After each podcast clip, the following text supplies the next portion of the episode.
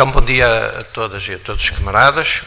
Eh, já foi referido o motivo do meu atraso, mas eh, peço desculpa pela incómodo que isso tenha causado. Para este tema que nós achamos que devia aqui ser tratado, financiamento e orçamentos das autarquias, é daqueles temas que nós podemos dizer que percorrem toda a vida de um autarca.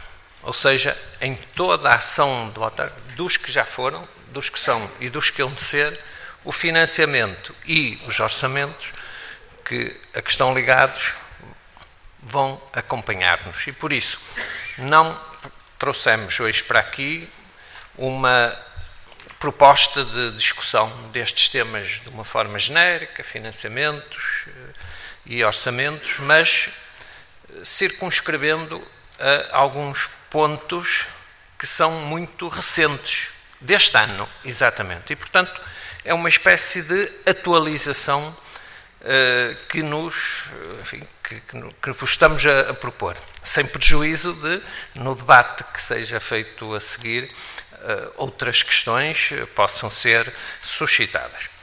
Na verdade, para este ano, há duas alterações, digamos, no quadro legal, quer no, com implicações no financiamento e também nos orçamentos.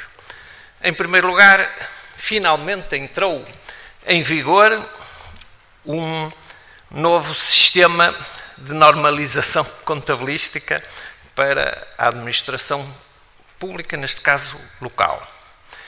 Eh, para não também ficarmos muito especialmente preocupados, porque isto é uma matéria contabilística, não, também não é muito fácil de entender, mas, sobretudo isto, não precisamos de ter uma grande preocupação com isto. Portanto, o que nós propomos é que se saiba que entrou este ano em vigor um novo sistema de normalização contabilística. A finalidade deste novo sistema é tentar harmonizar o nome das contas, ou seja, os movimentos que se vão fazendo numa autarquia passarem a ter uma nova uh, palavra, em muitos casos, e, sobretudo, permitir depois comparações. Porque o que está a acontecer, e todos nós já nos apercebemos disto, é que, mesmo a nível quer da Europa, mas também do mundo, as atividades, quer públicas, quer privadas, tiveram um grande desenvolvimento e há muita disparidade de conceitos. E, portanto, há uma ideia que já vem sendo defendida há muitos anos, tentar harmonizar os nomes, os conceitos, as palavras. Para quê? Até para tornar isto tudo muito mais transparente em termos das contas públicas, principalmente essas. E, portanto, porque é que eu estava a dizer que não temos que nos preocupar especialmente? Porque quem vai aplicar estas novas formas são, são os serviços, os departamentos financeiros, quer das câmaras, quer a seu nível das juntas freguesias. Agora, convém que nós saibamos, até porque os autarcas do Bloco de Esquerda, entre outras características, também têm estas. Estão mais em cima dos acontecimentos do que aquilo que vai ocorrendo e, pronto, nós queremos uma intervenção cada vez mais qualificada. E, portanto, ficamos a saber que esta é uma alteração que entrou agora em funcionamento. Isto vai obrigar que as, os relatórios e contas no fim do ano eh, e depois nos anos seguintes os próprios orçamentos possam ter uma apresentação diferente. Mas isto são palavras diferentes para traduzir a ação de uma autarquia. Portanto, trazemos isso aqui. Uma das alterações é em relação às classes, não vale a pena preocupar-nos, classes das, das, da, da contabilidade de cada autarquia.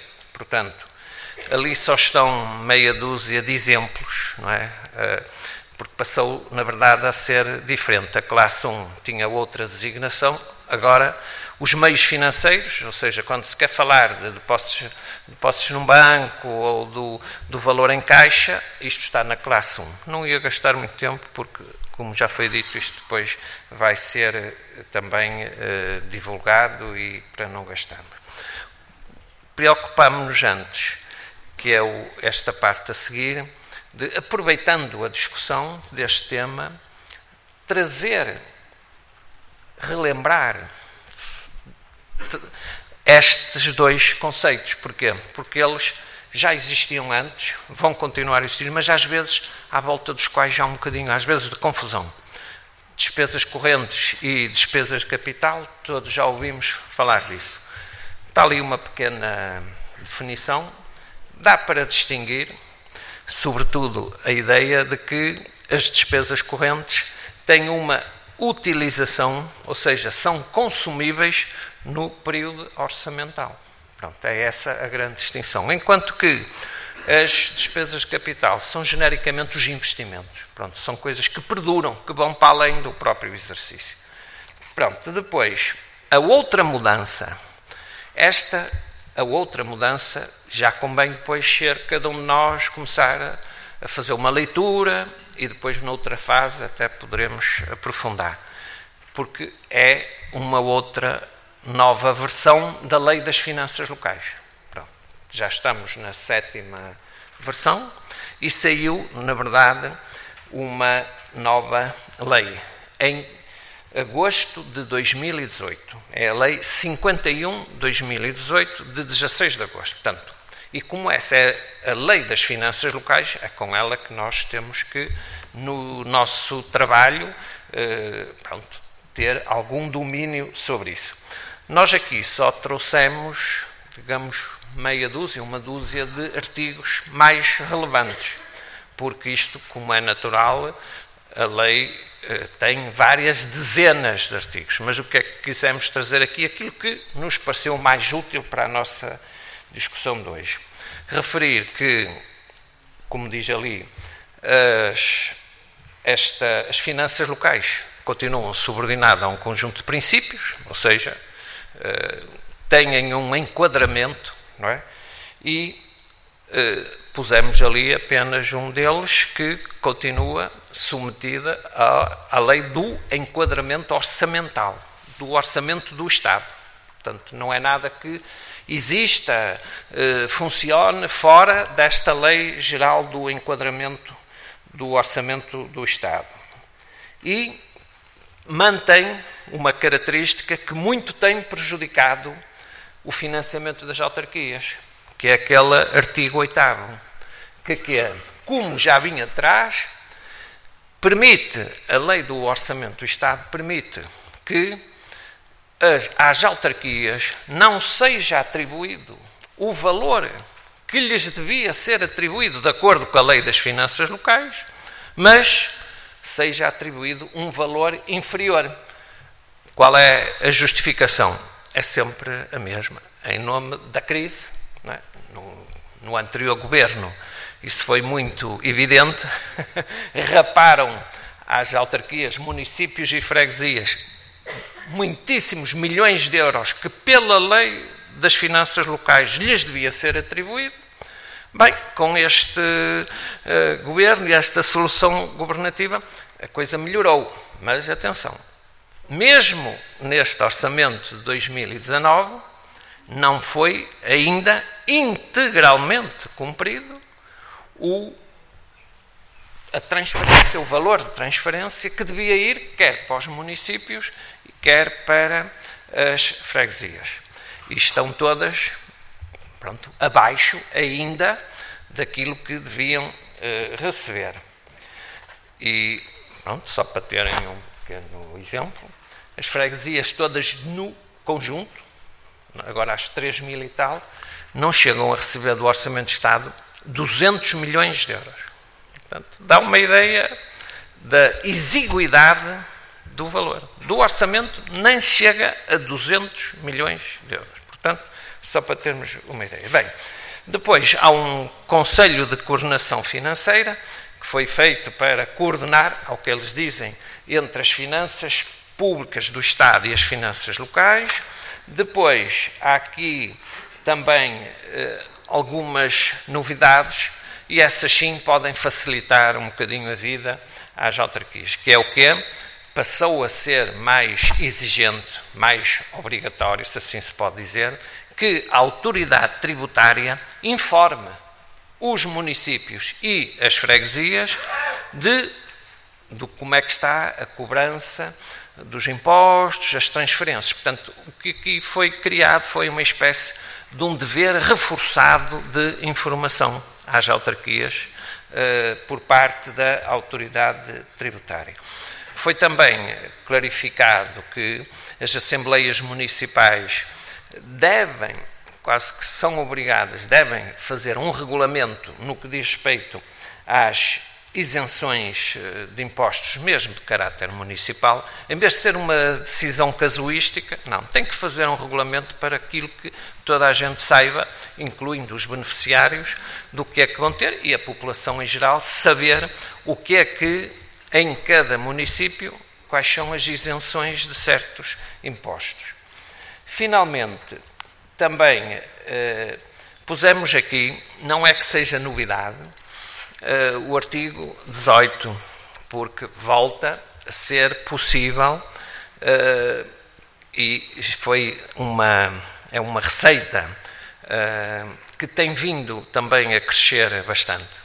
Fruto da, com certeza, também da atividade económica, que é a famosa derrama, que é voluntária, ou seja, os municípios só aplicam se a quiserem aplicar. Mas nós voltamos aqui com este assunto porque há situações que são, do ponto de vista de quem é autarca, e sobretudo dos inaceitáveis de haver municípios a não quererem, não quererem receber a derrama que, na verdade, só incide sobre os lucros sobre os lucros das empresas e, sobretudo, das empresas que têm estabelecimentos em mais do que um município. Portanto, há para aí uns autarcas com umas explicações. Eu nem sei se eles dão explicações, mas as, as coisas são uh, absolutamente uh, espantosas. Pois podemos desenvolver um bocadinho isso, mas há uh, distritos onde o número de municípios que não recebe derrama é maior, os que não recebem, é maior do que os que recebem. E um deles, eh, se calhar é o caso número um, outros são os chamados distritos com menos, eh, enfim, onde a sua população tem menos poder de compra. Se calhar, estou eu a dizer, se calhar é por isso que eles dizem que querem proteger as empresas e, e coisas assim porque são Bragança, Vila Real, eh, Castelo Branco, Porto Alegre e também, curiosamente, o distrito de Faro, onde eh, câmaras como Albufeira, que é que recebe, por exemplo, mais IMI per capita em todo o país, prescinde de, de derrama. E este valor, em muitos casos, é muito significativo. Em, algumas, em alguns municípios, a derrama é 20, 30, 40 milhões de euros. Não estou a dizer quem todos, mas nos maiores é assim. Portanto, só trouxemos aqui isto, até para depois, se calhar, podermos uh, desenvolver um bocadinho mais, porque é de uma daquelas receitas que alguns estão a dizer que não querem ter. E com isso estão a favorecer, isso é que é verdade, as empresas maiores, as que têm muitos estabelecimentos em todo o país as seguradoras, as petroleiras ou petrolíferas, as, as distribuidoras, uh, bancos, uh, supermercados, hipermercados, tudo, todos aqueles que têm muitos estabelecimentos pelo país inteiro, em muitos destes municípios não pagam. Pronto. Agora, para não gastar mais tempo nisso, dizer-vos só que uh, agora, por efeito do tal dever de informação, a autoridade tributária passou a ter que informar cada município sobre o valor patrimonial tributário de cada prédio e de quem é o seu proprietário para efeitos de o IMI poder ser melhor trabalhado pelas, pelos municípios, porque, como nós sabemos, à volta disto também há uma grande nebulosa com eh, situações que não serão as mais corretas. Depois, eh, uma nova receita que, contudo, só vai aparecer no ano de 2020. Uma nova receita que, contudo, só vai aparecer no ano de 2020. Uma nova receita para os municípios. E qual é? É uma nova participação de 7,5% na receita do IVA, na receita do IVA, cobrado nos setores do alojamento, restauração, comunicações, eletricidade, água e gás. Portanto, o IVA que é pago a nível de cada município nestas atividades económicas, 7,5 vai passar a ser receita dos municípios. Mas é só a partir de 2020. A explicação que é dada é sempre a habitual, que é têm que pôr a máquina uh, da autoridade tributária a funcionar e pronto. Queríamos também chamar a atenção que em relação às, às freguesias, Mantém-se aquelas eh, receitas que estão no chamado Fundo de Financiamento das Freguesias, mas também vai haver uma pequenina, pequenina melhoria. Vai passar de 2% para 2,5% da média, eh, mas também a partir de 2022. Pronto, mas quem é das freguesias fica a saber que tem mais esta receita a partir desse, desse ano. Pronto, depois eh, mantém-se a tal eh, dever de informação, que já falamos, foi criado nesta Lei de Finanças Locais este Fundo de Financiamento da Descentralização, para onde são canalizadas verbas do Orçamento de Estado para depois serem transferidas para os municípios no âmbito das suas novas competências e apenas mesmo para acabar, deixar-vos também duas notas sobre uma questão que às vezes nos uh, é suscitada. Que fazer quando um, um orçamento não é aprovado na data que deve ser? e em vários municípios, os autarcas, incluindo os do Bloco de Esquerda, foram confrontados com essa situação. Às vezes não há, o orçamento não é aprovado. O que é que se vai fazer?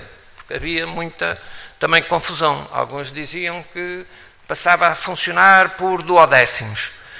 Agora, neste orçamento, ficou mais claro que, em caso de, de atraso, não é isso que acontece. A última alteração que queremos aqui trazer, a última alteração, embora esteja na Lei das Finanças Locais, ela vai refletir-se no código do IMI. Qual foi essa mudança?